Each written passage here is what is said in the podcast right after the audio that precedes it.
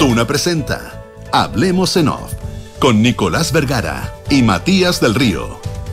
Auspicio de Banchile Inversiones, Cervecería AB InBev, H Salud, la salud que todas y todos merecen.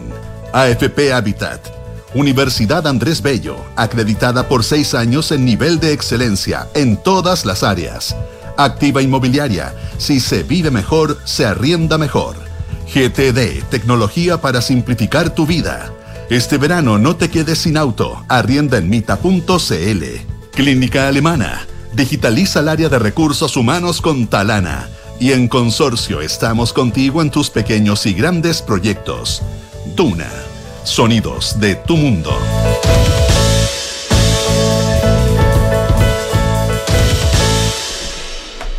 Muy, pero muy buenos días, ¿cómo están ustedes? Son las 8 de la mañana con 7 minutos. Es eh, viernes y es el último viernes eh, de la semana, del mes y del año. Eh, se acaba el 2023, ¿no? El 23 se nos El 23 se nos fue. Oye, eh, Buenos días, Nicolás. ¿cómo estás, Matías? Bien, muy bien. Terminando el año, ¿eh? terminando el año en lo, en lo lectivo, en lo laboral. Eh, el que no termina muy bien el año es Juan Emilio Cheire, que aunque eh, va a conservar la libertad, un bien Sí. muy relevante, digamos, Sí, claro. eh, se hace, eh, es condenado a cinco años de libertad vigilada intensiva. ¿ah? Eh, no sé si eso incluye tobillera. Creo, creo, Ah, que, pues. creo que incluye tobillera, creo, no, no, no, no, no estoy seguro. Eh, es que es bien curioso el, el argumento que usa la, la Corte Suprema, eh, porque Le agrava y le, y le pone gravedad por sobre lo que había por determinado. sobre lo que había determinado las instancias anteriores. El juez Carroza. El juez. Carroza y la Corte de Apelaciones. Eh, y establece algo que dice que la sola participación eh, de, de, de- de Cheire en eh, las instancias en las cuales se habrían decidido estas acciones. Cheire eso lo niega, pero se da por una verdad judicial, digamos, que es que hubo una reunión y que Cheire no desconocía el destino que tendrían estas personas que fueron víctimas de la caravana de la muerte. Te leo el texto exacto que Del- sale. El sí, porque el fallo de la Corte Suprema dice, aun cuando pretenda abstraerse Sí. Cheire, del alcance de ese comité, que es el comité en el cual participaban las autoridades del regimiento Arica de La Serena en octubre del 73 y los que venían con la caravana de la muerte, de regimiento en regimiento, haciendo estos procesos eh, de, de- de exterminio y muerte. eh, entonces, aun cuando pretenda abstraerse del alcance de ese comité, señalando que solo entraba y salía, porque Cheire era ayudante, lo cierto es que estuvo en posición de conocer lo que allí sucedía y cooperar de cierta forma. Por algo fue convocado, y si bien su actuación, quizás por su falta de mando, no alcanzó a la de autor, porque él no será, no será condenado como autor, no es menos cierto que colaboró a su desarrollo, radicando allí el elemento subjetivo que se le reprocha, ya que coopera con la acción delictiva. A mí lo que me queda es el, si vuelves a repetir cuando dice antes lo, lo dice después de quizá. Quizá por su falta de mando, Claro, pero es que no alcanza a la de autor. Claro, pero quizá por su falta de mando, pero sí.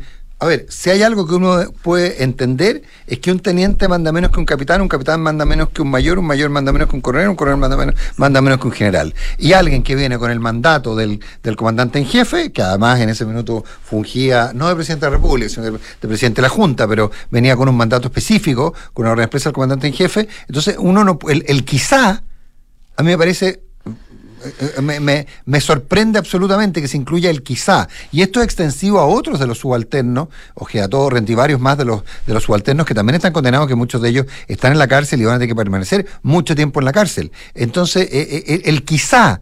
El poner en duda la existencia de la cadena de mando es lo que a mí me, me, me, me, me, me- me- me- me- me genera una duda tremenda, Si le quitamos, le quitamos esa frase intercalada, queda. Lo cierto es que estuvo en posición de conocerle qué sucedía, que duda cabe. Sí. Entraba y salía, por lo tanto conoció eh, ¿no ven lo que allí sucedía.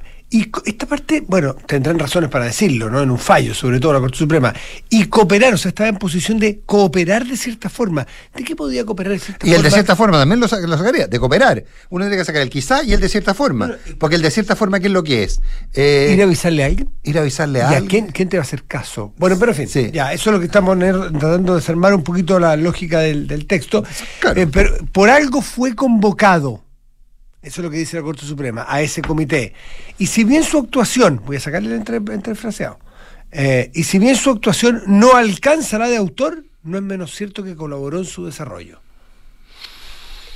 Es que ahí es que ahí es donde a mí me queda y, insisto se aplica no solo para no solo para sino que para otros de los condenados en este caso eh, y es esta lógica de qué podían hacer en términos de la cadena del de la cadena de mando es una pregunta que se ha formulado mucho eh, en algunos casos inclusive las defensas de algunos de los inculpados en estos casos han dicho que oponerse a algo podía poner en peligro su propia vida ¿ah? entonces qué es lo que se pedía qué es lo que qué es lo que nos está diciendo el fallo de la corte que se pide virtudes heroicas a quienes en una institución como esta, enfrentados a, a, órdenes que claramente son atentatorias contra el derecho a la vida de las personas, eh, deben inmolarse junto con ellos?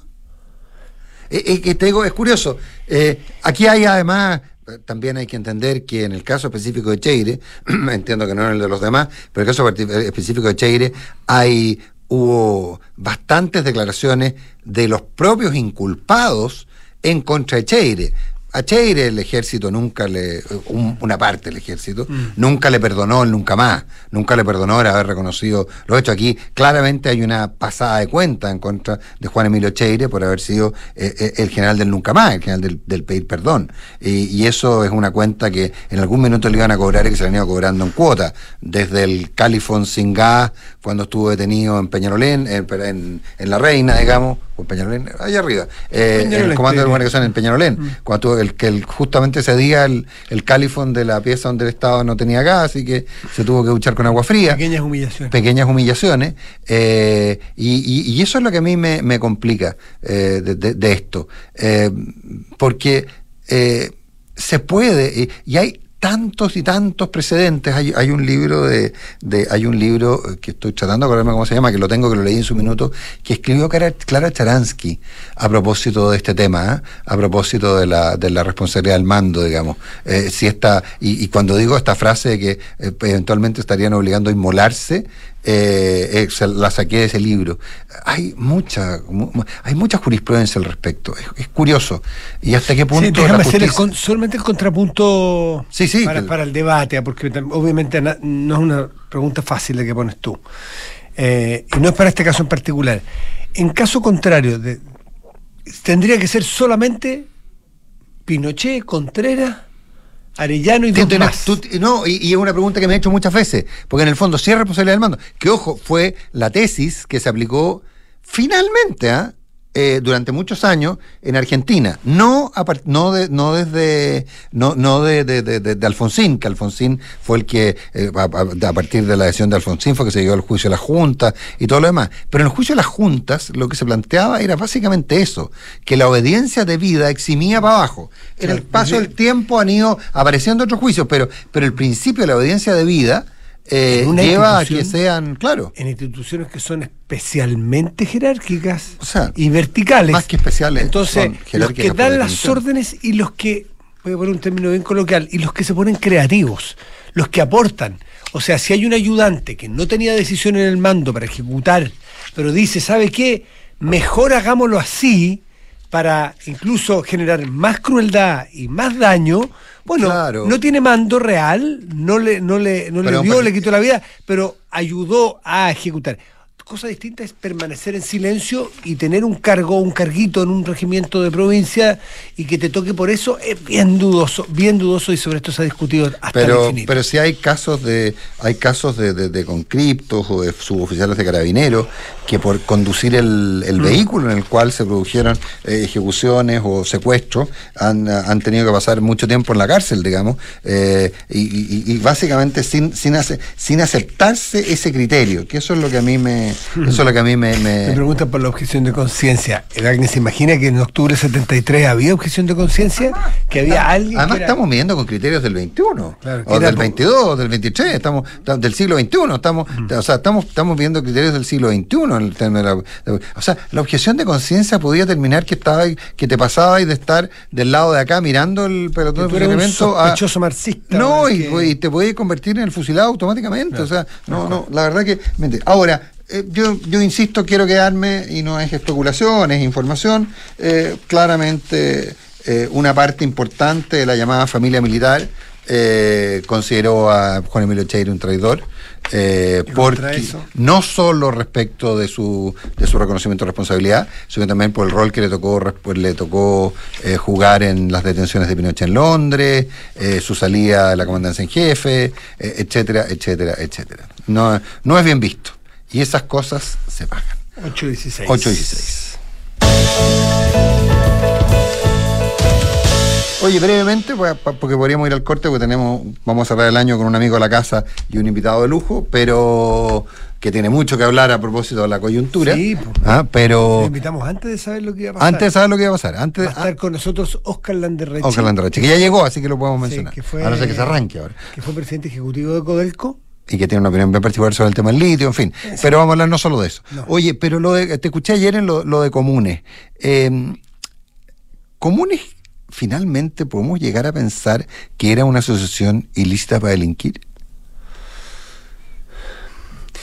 Que estaba pensado en ese. Si uno mira los argumentos que da el CERVEL para pedirle al TRICEL, Servicio Electoral, Tribunal Calificador de Elecciones, que, que se disuelva el Partido de Comunes, es, entre la argumentación es porque no ha habido ningún año. Y lo paradoja incluso le piden balances de antes del año de fundación. Eso habría que intentar, intentar eh, precisarlo, porque dice que hay balances que faltan desde el 17 y Comunes tiene formación en el año 2018. Pues es casi una paradoja divertida.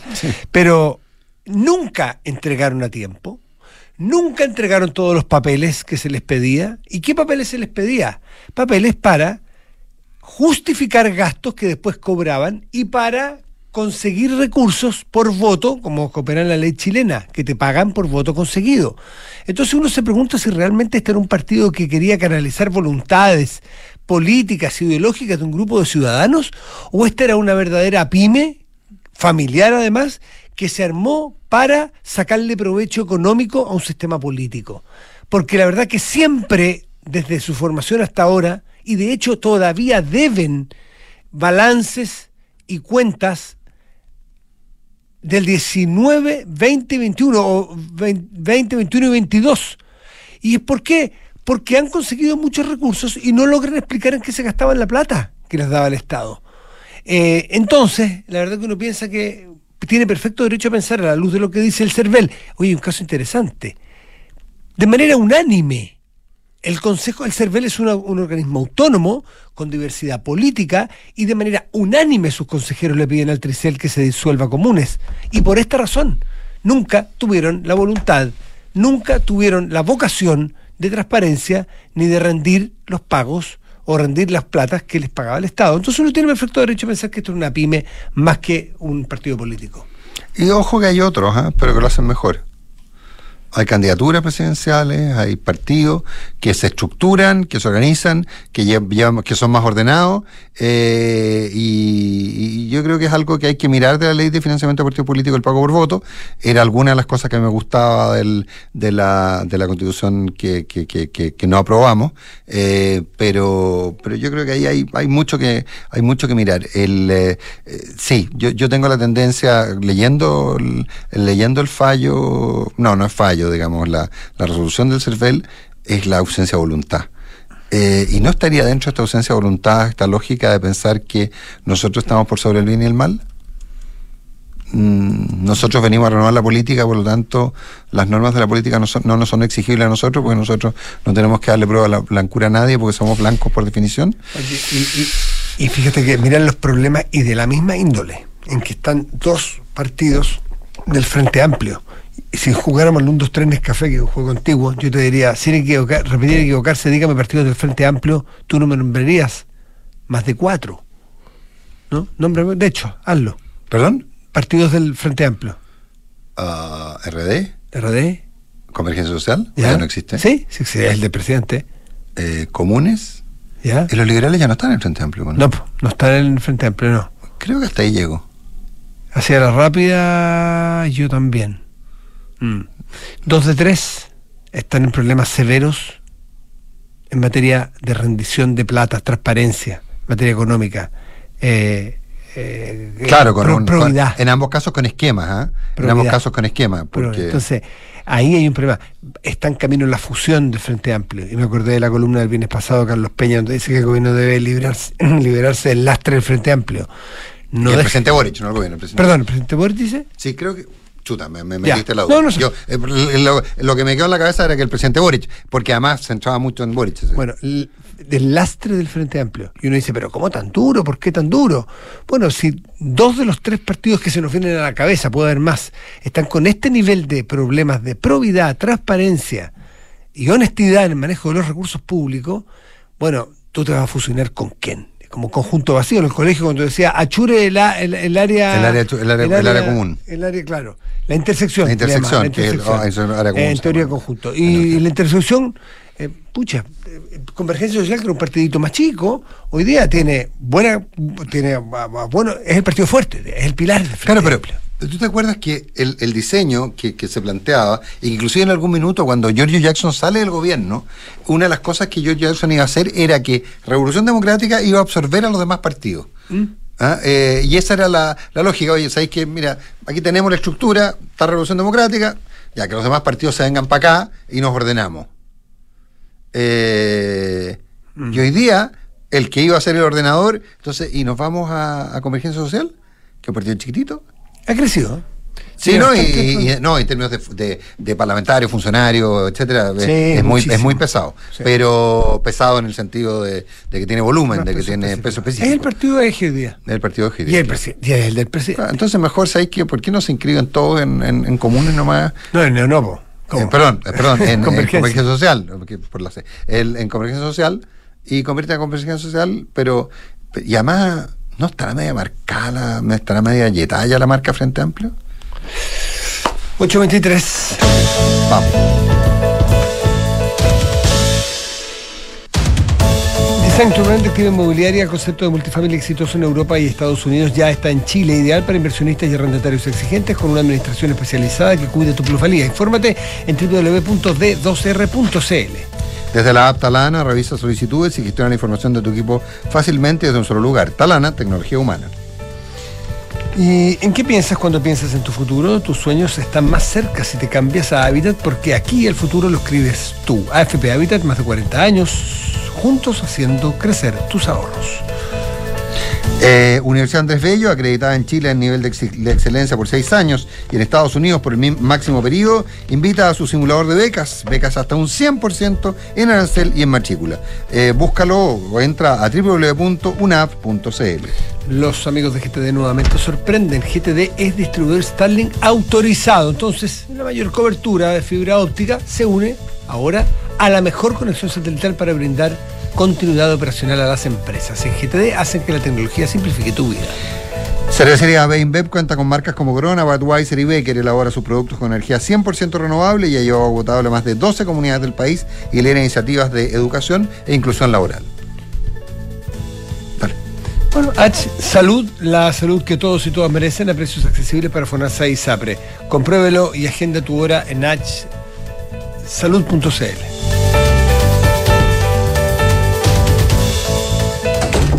¿cómo te fue? Oh, me fue súper bien. Me trataron excelente. La doctora fue clara con los pasos a seguir. Me mandó a hacer exámenes y me lo hice mismo. Todo a un precio súper conveniente. Ay, pero si te dije que H Salud me lo recomendó la Claudia porque la atención es muy completa. H Salud, la salud que todas y todos merecen. Agenda tu hora en hsalud.cl.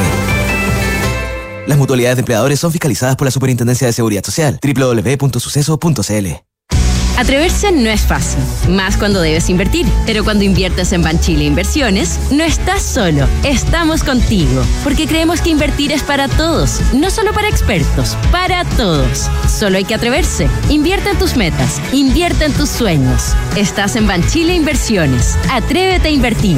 Descarga la app Mi Inversión. Banchile Inversiones. La marca Banchile Inversiones comprende los servicios prestados por Banchile Corredores de Bolsa CA y por Banchile Administradora General de Fondos CA. ¿Sabes qué es Design to Rent? El nuevo modelo de inversión de activa inmobiliaria para quienes desean invertir a largo plazo y lograr independencia financiera con rentabilidad por sobre el mercado, basado en el concepto de multifamily, con éxito en Europa y Estados Unidos. combina diseño más espacio, equipamiento especial para el arrendamiento y fácil mantención y administración especializada que cuida tu plusvalía. Infórmate en www.d2r.cl. Design to Rent de Activa Inmobiliaria. Si se vive mejor, se arrienda mejor.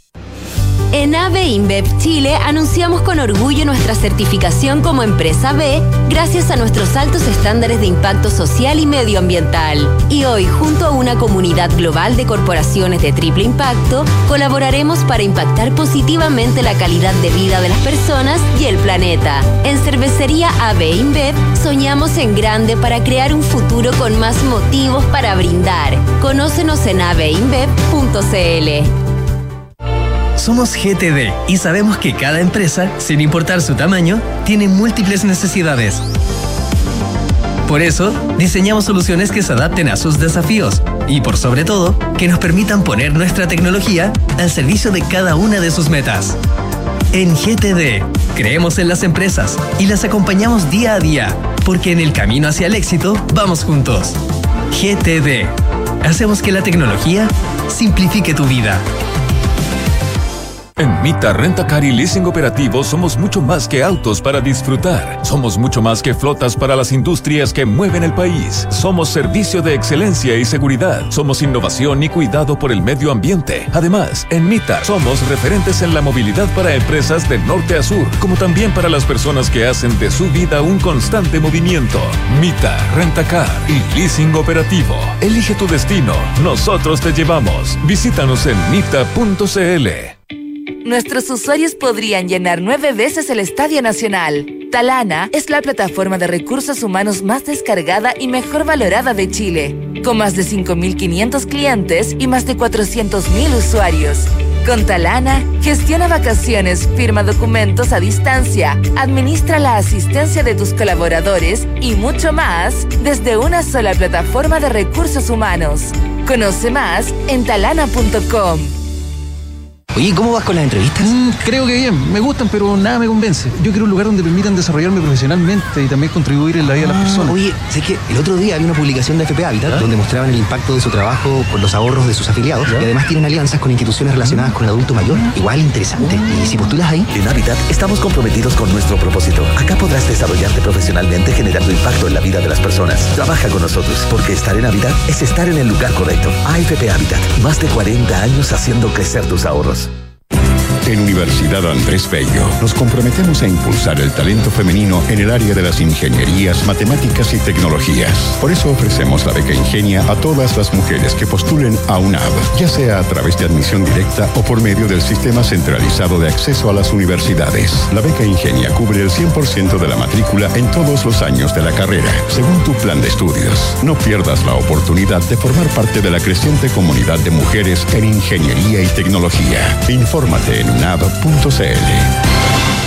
Gordo, ¿Sí? ¿has pensado cuando seamos más viejitos y la Antonia ya esté grande? Vamos a vivir muy tranquilo y tú vas a estar igual de hermosa que siempre. Oh. Y a la Antonia me la imagino ya titulada y muy independiente. ¿Cierto? Y yo, yo voy a seguir cuidándolas con el mismo amor de siempre. Gordo. Porque siempre te preocupas del bienestar de los que más quieres, con el seguro de vida consorcio podrás encontrar la tranquilidad que buscas para ti y tus seres queridos. Contrátalo 100% online en consorcio.cl. El riesgo es cubierto por Consorcio Seguros Vida. Más información de este seguro en www.consorcio.cl. Hablemos en off. Nicolás Vergara y Matías del Río están en Duna.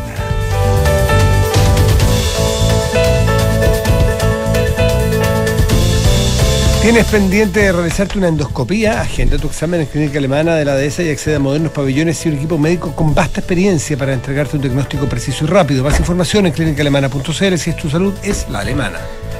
¿Tienes listos tus destinos para este verano? No se diga más. Prepara tus maletas y arrienda ahora mismo tu auto en Mita Rentacar. La empresa líder en el mercado del rentacar en Chile. Descubre más en mita.cl. Exige, exige tu perdón, elige tu destino, no exijas nada, elige tu destino con Mita. Si te preguntas cuándo empezar un APB, es porque llegó el momento. Paréntesis, hoy día es el último día para poner APB y tener el beneficio tributario del 2023. ¿eh? Ingresa a banchileinversiones.cl, infórmate y comienza tu ahorro previsional voluntario. Hoy es siempre el mejor momento. Proteger a los que más quieres y poder ahorrar. Conoce nuestros seguros o los seguros de vida de consorcio. Contrata 100% online con asesoría de expertos y disfruta de lo bueno que es estar protegido. Conoce más en consorcio.cl. Son las 8 de la mañana con 31 minutos. Eh, este estudio se viste de gala para recibir a un amigo de la casa. Eh, Una mezcla de hijo pródigo con amigo de la casa, pero, pero en fin. O sea, amigo de la casa siempre, pero eh, tenemos una relación. Pero el hijo pródigo siempre vuelve. Siempre vuelve, siempre. Y el que se hace en que lo echan, vuelve sin que lo llamen. Don Oscar Landerreche, ¿cómo está usted? Buenos Oscar. días, Sanhattan, ¿cómo están? ¿Cómo está? No, no, no, San Jatan es más tarde. Eh, oye, eh, Estamos diversificando los mercados no, de no, audiencia. no, nos prometió un regalo, nos prometió un regalo, Oscar, que lo vamos, le vamos a dar un par de minutos, pero básicamente vamos a tener el botón en el, el dedo en el botón de off, lo vamos a tener listo. Voy a para- decir, Cuando todo, lo voy a invitamos- decir toda mi verdad. Cuando Toda lo invitamos y lo, lo- lo- lo que fue la semana pasada para hoy, que es el último día del año, no sabíamos lo que se venía, este acuerdo, este principio de acuerdo entre SQM y Codelco. Oscar fue presidente ejecutivo de Codelco, por lo tanto tiene conocimiento mucho más de adentro cómo operan estas cosas y me gustaría conocer tu opinión, Oscar. Sí, a ver, yo creo que primero hay que clarificar que yo no me he leído el, el MOU, ¿ya? ¿No es cierto? No me lo he estudiado, entonces creo que uno no debe dar una opinión liviana sobre un contrato, bueno, esto no es un contrato, es un, No, no, entendimiento eh, eh, eh, eh, que uno no ha estudiado con detalle. Porque muchas veces en este tipo de cosas el diablo está en los detalles, ¿ya? Y lo segundo que tengo que decir es que hay que recordar que es un memorando de entendimiento y eso no significa que está Cerrado. cerrado y sacramentado y todo lo demás, mm, no siempre eso termina como empieza, ¿ya? Hay que tener ojo con eso, ¿ya? Entonces, en cierta medida, me da la impresión de que este, de que este anuncio es un, un poquito un globo sonda también, ¿no? Eh, para el mundo político, para el mundo empresarial, a ver cómo es recibido esto, ¿ya? Y, y- y ha sido bastante notorio que había un grado eh, bien trabajado de disciplinamiento de las opiniones políticas desde la izquierda, más institucional, ¿ya? Pero vamos a ver si eso dura, porque una cosa es que uno le llegue, le mande la minuta a los diputados y otra cosa es después cuando se tienen que reunir con las bases. Entonces, veamos, y, ya- veamos- y algo de eso se está empezando. Veamos, veamos cómo anda, ¿ya? Eso es lo primero. Lo segundo que tengo que decir es que hay una cosa que sí me hace estar como medio pro- propenso a, a- a tener una buena disposición hasta esto, porque hay dos personas involucradas en esta negociación de las, cu- con las cuales yo tengo una enorme confianza, ¿ya? Que son Máximo Pacheco, ¿no?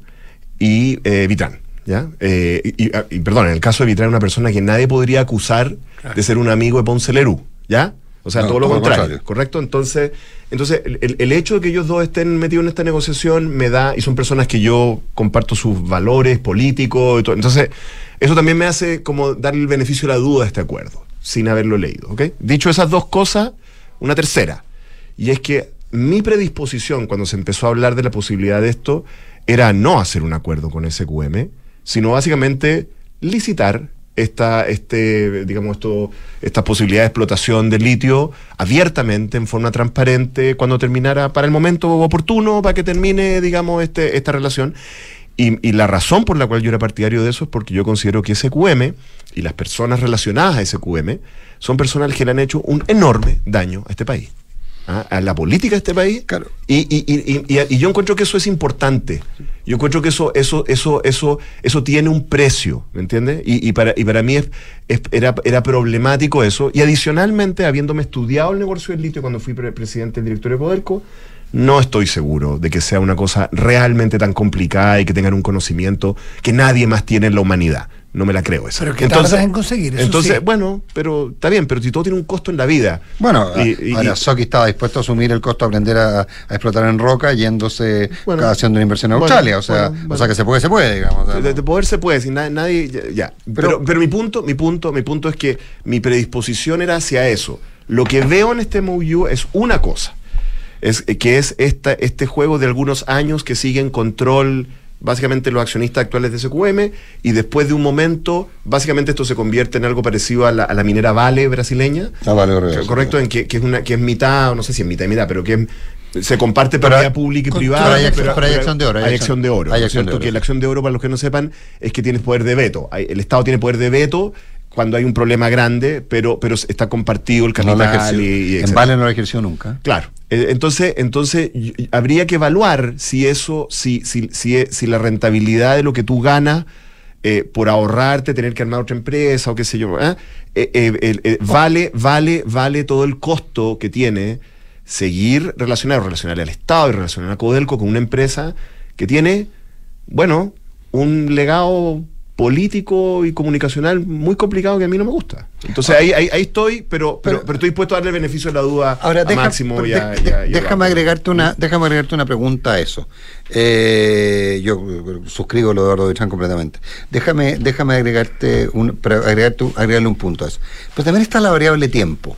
Claro, también está la Sí, variable. porque la variable tiempo probablemente Eso era sí. la más relevante. Yo también creo. Sí, yo, yo estoy de acuerdo. Eso es un punto a favor, que es que esto es una manera rápida de expandir eh, producción que no habrías podido hacer de otra manera. Estoy de acuerdo. que juega hay, un hay rol un costo-beneficio. Claro, sí. ahora, pero en ese sentido entonces uno tendría la sensación que negoció muy bien Soki porque se consiguió, ¿cuánto? ¿40 años más? Eh, 30 años 30 más. años más. A mí me da la 30 impre- años más a cambio de hacerlo, de hacerlo in- inmediato. A mí me da la impresión de que a ellos les fue muy bien en esta negociación. tengo la. Muy bien. eh, y, y al, y, al, y, al, y al- al señor que todos conocemos, digamos, que está atrás de todo esto, me parece que le fue muy bien en esta. ¿Mm? Me parece que le fue muy bien como siempre. Sí, por, logra. por los eh, precios, por los precios que consiguen. No, por, el te- por la extensión de tiempo para explotar, que en el fondo se iba a acabar, bajo la otra fórmula nunca, nunca iba a ganar la licitación. No, imposible. Nunca, no, nunca. no, era políticamente imposible. Ahora, Y, y- y además, y además, bueno, hay una- ahora en el corto plazo hay una valorización de las acciones. Hay una pasada, si, el- si alguien quiere hacérsela, no sé si la van a hacer, pero hay una... Hay una, no, hay a- una- más de alguien pudo haber hecho un 30%, en, un 30 en un mes. De noviembre a la fecha la- el precio de la acción subió 30%. Claro. Ayer lógico, subió solo un 3%. Lógico, Estuvo- lógico. Sí, claro. Yo sugiero tener una actitud pragmática, darle el beneficio de la duda a Máximo Pacheco y Eduardo Vitrán, que son dos personas que yo creo que nadie puede acusar de estar metidos en cosas con Sokimichi y con Ponce Lerú. ¿ah? Eh, y, veamos cómo son los detalles. Yo soy partidario de respaldarlos inicialmente, pero mirar con cuidado esto, porque todavía no está sellado, oleado y sacramentado. Recordemos, por si acaso, para los que. para los oyentes que creen que yo estoy dramatizando esto de las personas, que el financiamiento de la política, todavía creo que están andando los juicios con Contese y, y sí, compañía. O sea, No, no, no. y creo que todavía en esa compañía hay familiares, amigos, socios de estas personas que están enjuiciadas por, esto- por una cosa que le hizo un daño terrible. Si alguien cree que el escándalo de Sokimich no tiene nada que ver con la crisis política que estamos viviendo y con la destrucción del centro político que todo el mundo lamenta todo el tiempo, creo que esa persona debería releer la historia.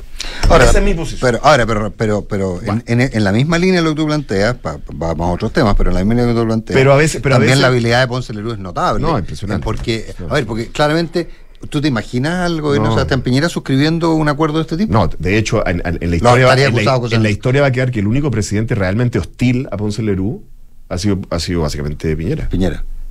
Por razones, otras razones aparentemente. porque No tengo idea, da lo mismo, El, pero- el- el- pero- el correo la bruja es más Claro. profundo esa. pero, pero, pero, pero no, yo creo que efectivamente hizo, hizo No, un no, buen negocio. pero- pero también mira Y a veces también te, te- también, te, también te, te- te concedo lo siguiente, que a veces París bien vale una misa. O sea, el tema que tú levantas de la velocidad para explotar, de que tú quedes después controlando una empresa, no tengas que armar una vez. Puede, está bien, París bien vale la misa. A veces tú tienes que Oye, Ceder. ceder eh, y, y, y, y y no todo es agradable en la vida. Ahora, pero ahí, ahí crucemos al economista con el expresidente Codelco. Eh, ya empiezan a sacarse cuentas de... Una mala cruz he descubierto. Sí, pésima. No, sí, porque algunos arriesgan perder el título. Ya, bueno, eh, eh, pero, a ver, pero Oscar, eh, pero ahora viene un apetito importante, porque empiezan ya a aparecer los cálculos, cuánto va a aumentar los ingresos fiscales.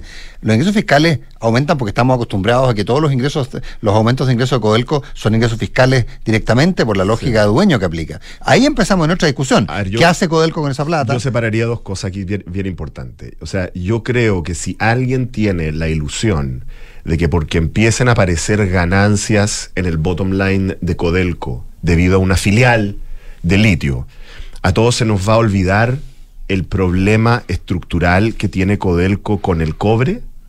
O sea, yo creo que eso es, eso es de nuevo esta cosa como de creer que la gente infantil Bueno, y no se da cuenta. Pero se puede gastar para inversión entonces, ¿o no? O, o eso va a ir todo para dentro del Estado. No, pues porque eso depende. Bueno, eh, eh, eh, dueño el, dueño sigue siendo el mismo dueño que ha tenido la- hasta hace y- cinco minutos atrás. Y la sensación es que no. No sé, veamos. eh, digamos, el, el- el- yo siempre le, le digo a la gente que cuando. Está bien, Codelco, yo, yo soy el primero y todo el mundo sabe que eh, eh, tiene, siempre ha tenido muchos problemas. Tratamos de arreglar lo máximo posible y sigue teniéndolo. Ya, está bien. Pero hay una cuenta que es muy simple.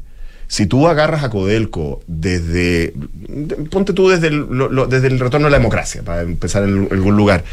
y calculas cuál sería más o menos la situación financiera de Codelco si es que el Estado hubiera capitalizado en promedio lo que capitalizan las, em- las empresas del Dow Jones, o sea, más o menos 30% de, la- de las utilidades.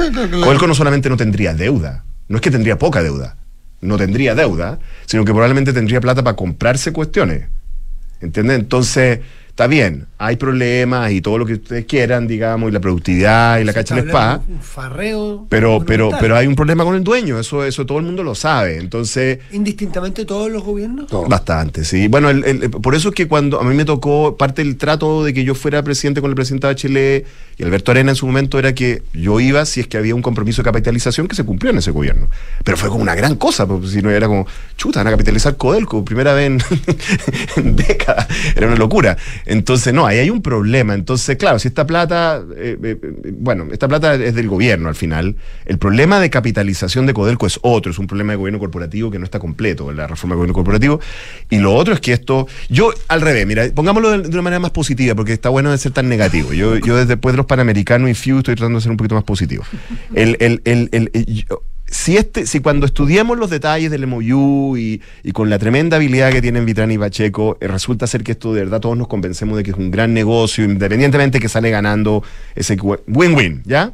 Si nos convencemos de eso, quizá este es un momento de inflexión que le puede servir a, a los que están a cargo de Codelco para legitimar su, su- posición y entrar a picar, digamos, en los temas de fondo, de los proyectos estructurales, entendí, de la productividad, etcétera. ¿Me entiendes? O sea, yo, yo, yo creo que veámoslo así, tratemos de ver- verlo como una, como una, como una, como una oportunidad.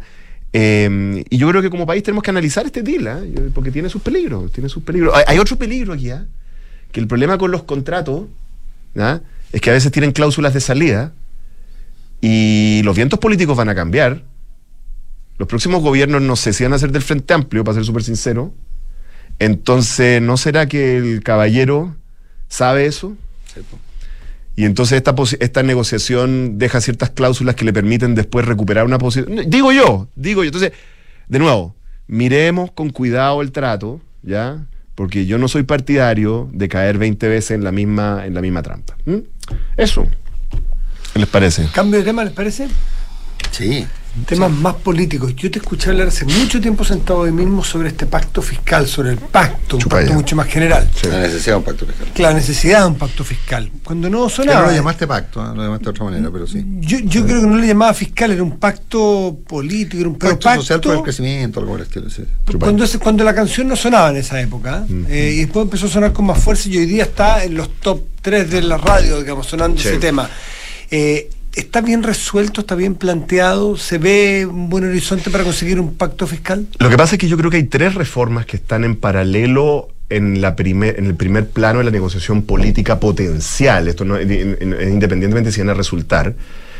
En mi opinión, hay dos que son más urgentes que ese, desde el punto de vista político estoy hablando, no desde el punto de vista de los macroeconomistas.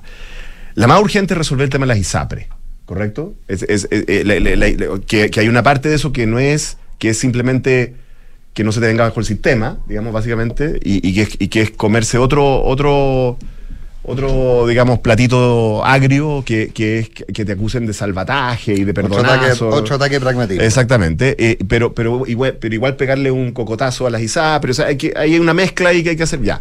Esa es una, eh, independientemente de la reforma de la salud y el seguro público universal y todo eso, eso es otro, otro, otro cuento, ya. Pero ese yo creo que desde un punto de vista como político, de los peligros que tú puedes enfrentar como gobierno de que se te desgrane el choclo completo, ese yo creo que es el más urgente.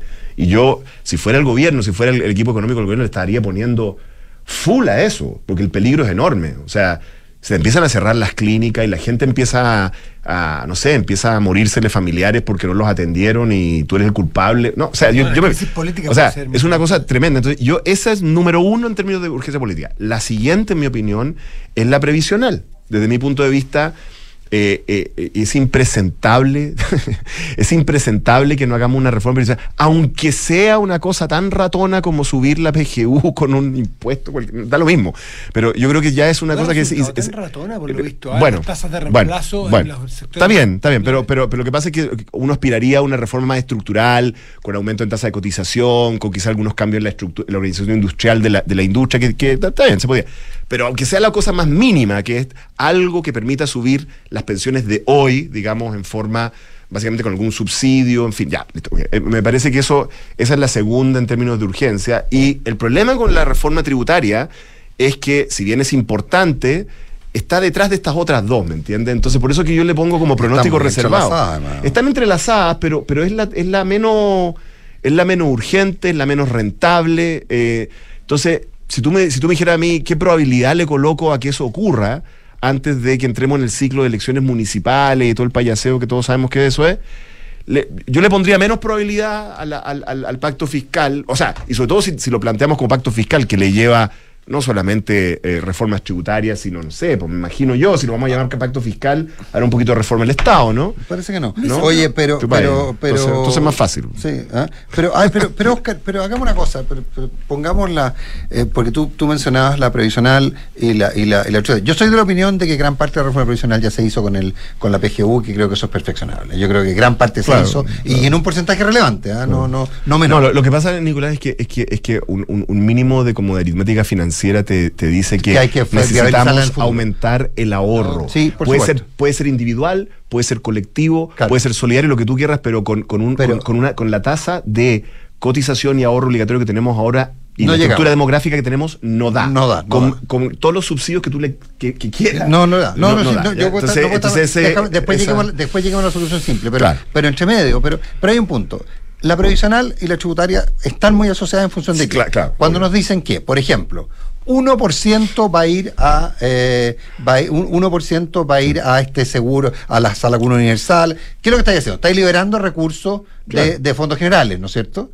Eh, o sea, está- no, no hay Brad mucho de, de, de, de, eh, lo que en algún minuto en este mismo asiento eh, Sebastián Evers calificó de impuesto fantasma. Es que, es que Entonces, siempre ha ¿por qué sido no un impuesto. Pero eso, ¿por qué no lo sinceramos? ¿Y por qué no decimos, ¿saben qué? Vamos a aumentar la cotización en cuatro puntos, vamos a poner un impuesto al trabajo de dos puntos llama- y vamos a establecer una, una, una, una, Pero- una FP estatal para que haya competencia? Perdona, en la mayor parte de los países, independientemente de si los recursos se usan para cuentas individuales o para cosas eh, o para, o para ahorro colectivo o para reparto, se suele hablar de la cotización como impuesto a la seguridad social. Así se llama. Así se llama en la- en la- en la- cuando uno compra un libro de macroeconomía, así se llama.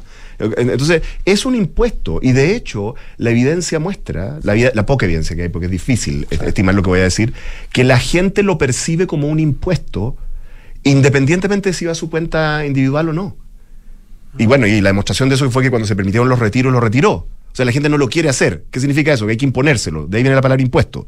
Entonces, es un impuesto, ¿ya? Lo es. Ahora, ustedes también saben, porque he venido aquí a hablar de esto muchas veces, de que en mi preferencia personal, la mejor forma de subsidiar las pensiones más bajas no es con impuestos al trabajo. Porque desde mi, desde mi posición, el problema de la desigualdad no es entre trabajadores, sino entre capital y trabajo. O sea, yo le pondría más royalty a las empresas de explotadoras de recursos naturales, subiría los impuestos, no sé, a la ganancia de capitales, en fin, los impuestos que van al capital para subsidiar las pensiones de los trabajadores que no han tenido una vía laboral que les ha permitido acumular. Esa sería mi preferencia porque creo que es más progresivo. Pero en el fondo lo que se está propo- proponiendo en este momento es la, es la creación o expansión, más bien, no creación porque ya existe, la expansión de un mecanismo que es un impuesto a la planilla y para, para, para, para generar, y, y ojo, y también tiene otra lógica, y es que una de las características del sistema tributario que nadie quiere realmente abordar es que el impuesto a la renta en Chile empieza a cobrarse muy arriba. Muy arriba, sí. Muy arriba. Y claro, que es súper impopular bajar el, la, la- la- la- la- la- la- ¿Cómo aumentar la- los O sea, años- con es, un- es una manera de aumentar el impuesto a la renta a las clases medias. Con cuatro puntos de es. cotización obligatoria a reparto, a lo que fuere, lo que fuere. tú lo que tú estás estableciendo básicamente es que estás aplicando desde de- eh, que está- en, en la base tributaria la aumenta una parte importante. Eso es, sí. Buscar la Eso es. Así que, eh, eh, como tú bien dices, como tú bien dices, en el fondo estás haciendo una mini, ni tan mini, pero una parte Mm. de la reforma tributaria que tendrías que hacer con la, con la reforma previsional, y eso simplemente va de nuevo a mi punto de que creo improbable que con toda la energía que va a haber que gastar para sacar ese acuerdo, me parece, eh, además nos queda energía para un, pacto tributario. Oscar Anderreche, con, con las condiciones objetivas que ha demostrado en los últimos 10 años de... Las condiciones objetivas y materiales, materiales. Sí, compañero, ¿no? hablemos aquí, hablemos como corresponde. Además, el- es material y El- objetiva. el- El, orden, alter- el orden de los evidencia- factores altera el producto. En la evidencia con la cual contamos de, un crecimiento muy, muy eh, debilucho, ¿no es cierto?, nuestra economía, y el, po- y el PIB tendencial y lo que vemos para adelante, de crecimiento francamente, que nos hacen imposible soñar en sacar mucha gente de la pobreza, sino más bien mantenerse con suerte.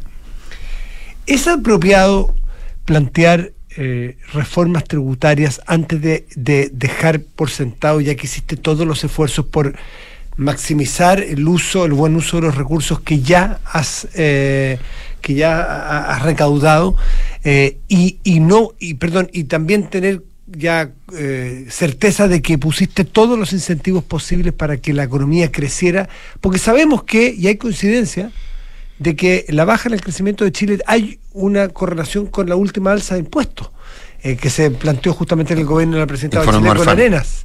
Entonces, no hará falta demostrarle a las personas primero que hiciste todo el esfuerzo en ahorrar en el Estado y que ya pusiste todos los incentivos para la permisología, para el esto, para el otro, para que crezca el país. Y después de eso, si saben qué, igual no nos da. Ahora pongamos más impuestos. El problema que tiene eso, primero, esto, esto que dijiste de la reforma tributaria y la caída del crecimiento, correlación no es causalidad. ¿Mm? Ya.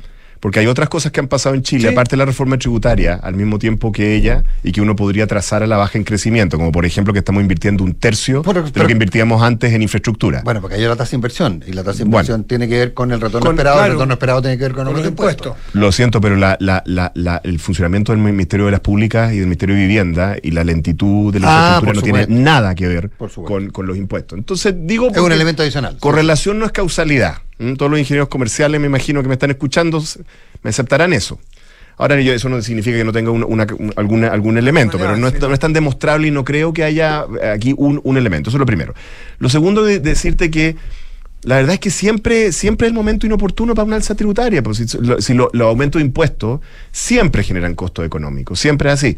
Yo te, yo te, yo te, te- te, digo, concedo de que estamos en un muy mal momento económico eh, en, nuestro país porque hemos aplazado, aplazado, aplazado y estamos, básicamente el país está creciendo cero per cápita hace bastante tiempo y va a seguir así, más o menos. Eh, así que eh, eh, es problemático. Por lo tanto, mi manera de hacerlo, pero bueno, no tiene na- nada que ver con lo que está pasando, básicamente. eh, mi manera de hacerlo sería que una parte sustantiva de lo que uno recauda por una reforma tributaria, uno lo canaliza a apalancamientos de inversión. Y hay maneras de hacer eso. Por ejemplo, una, una- una típica cosa que uno, esto, esto es más viejo el libro negro, esto no, no lo vengo a inventar yo, lo- eh, por lo demás lo hizo la concertación como 30 veces, es que tú, tú subes un impuesto, que en el caso de la concertación siempre era el IVA, por si acaso, ¿ah? Eh, ¿no es cierto?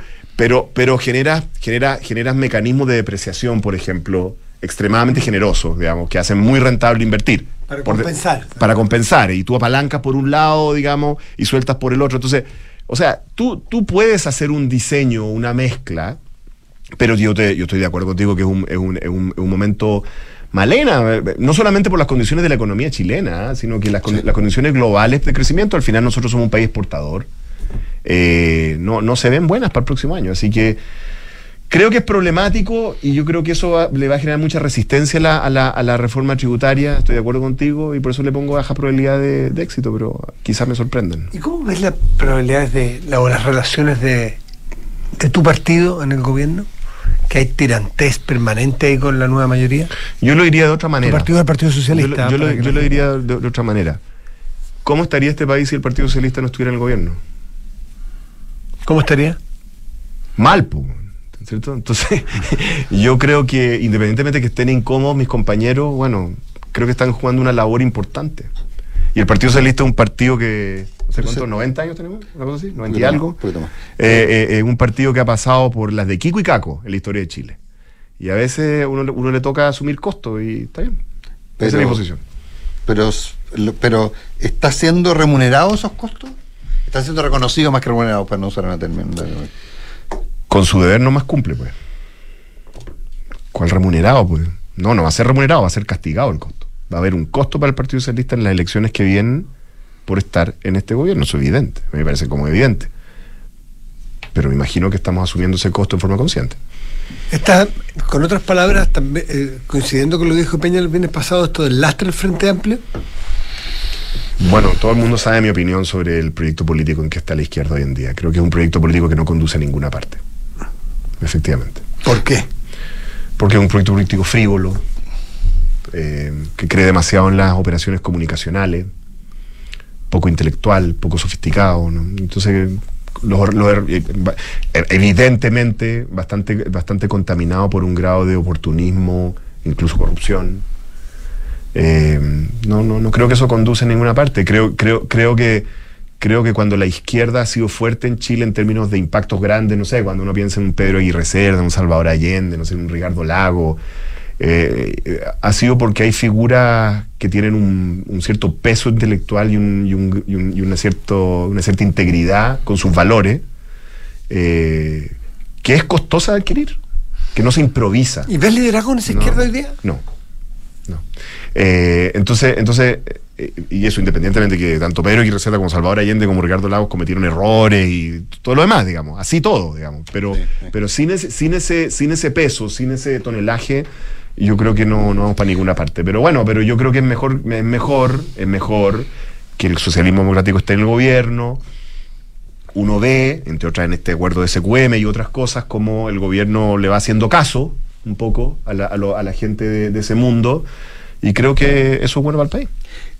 Tú, no sé si al justificar, eh, chuta, nos queda muy poco, pero tú, tú cuando hablabas de, de- de tu decisión de voto en el plebiscito, tú decías... En tú- los dos plebiscitos. Sí, eh, tú planteas... Yo gano en todos los plebiscitos, Nicolás Vergara. Pero yo creo que bien. haya Te- más. te- yo estoy con Jado, hagamos más plebiscitos. Te seguiré. Porque te yo siempre voy a ganar. Te seguiré, te seguiré en el futuro. Oye, el único eh, tipo de elección que se ganar. Oye, pero, pero en el sentido, tú planteabas que unas razones, no sé, me acuerdo si lo dijiste privado públicamente, así que no sé, estoy siendo Sí. confidente, pero era que tú no querías, entre otras cosas, que eh, la derecha cometiera el mismo error que cometió la izquierda, dejándose llevar por canto sirena. Desarrolla la idea. O sea, la cometió completa, entera.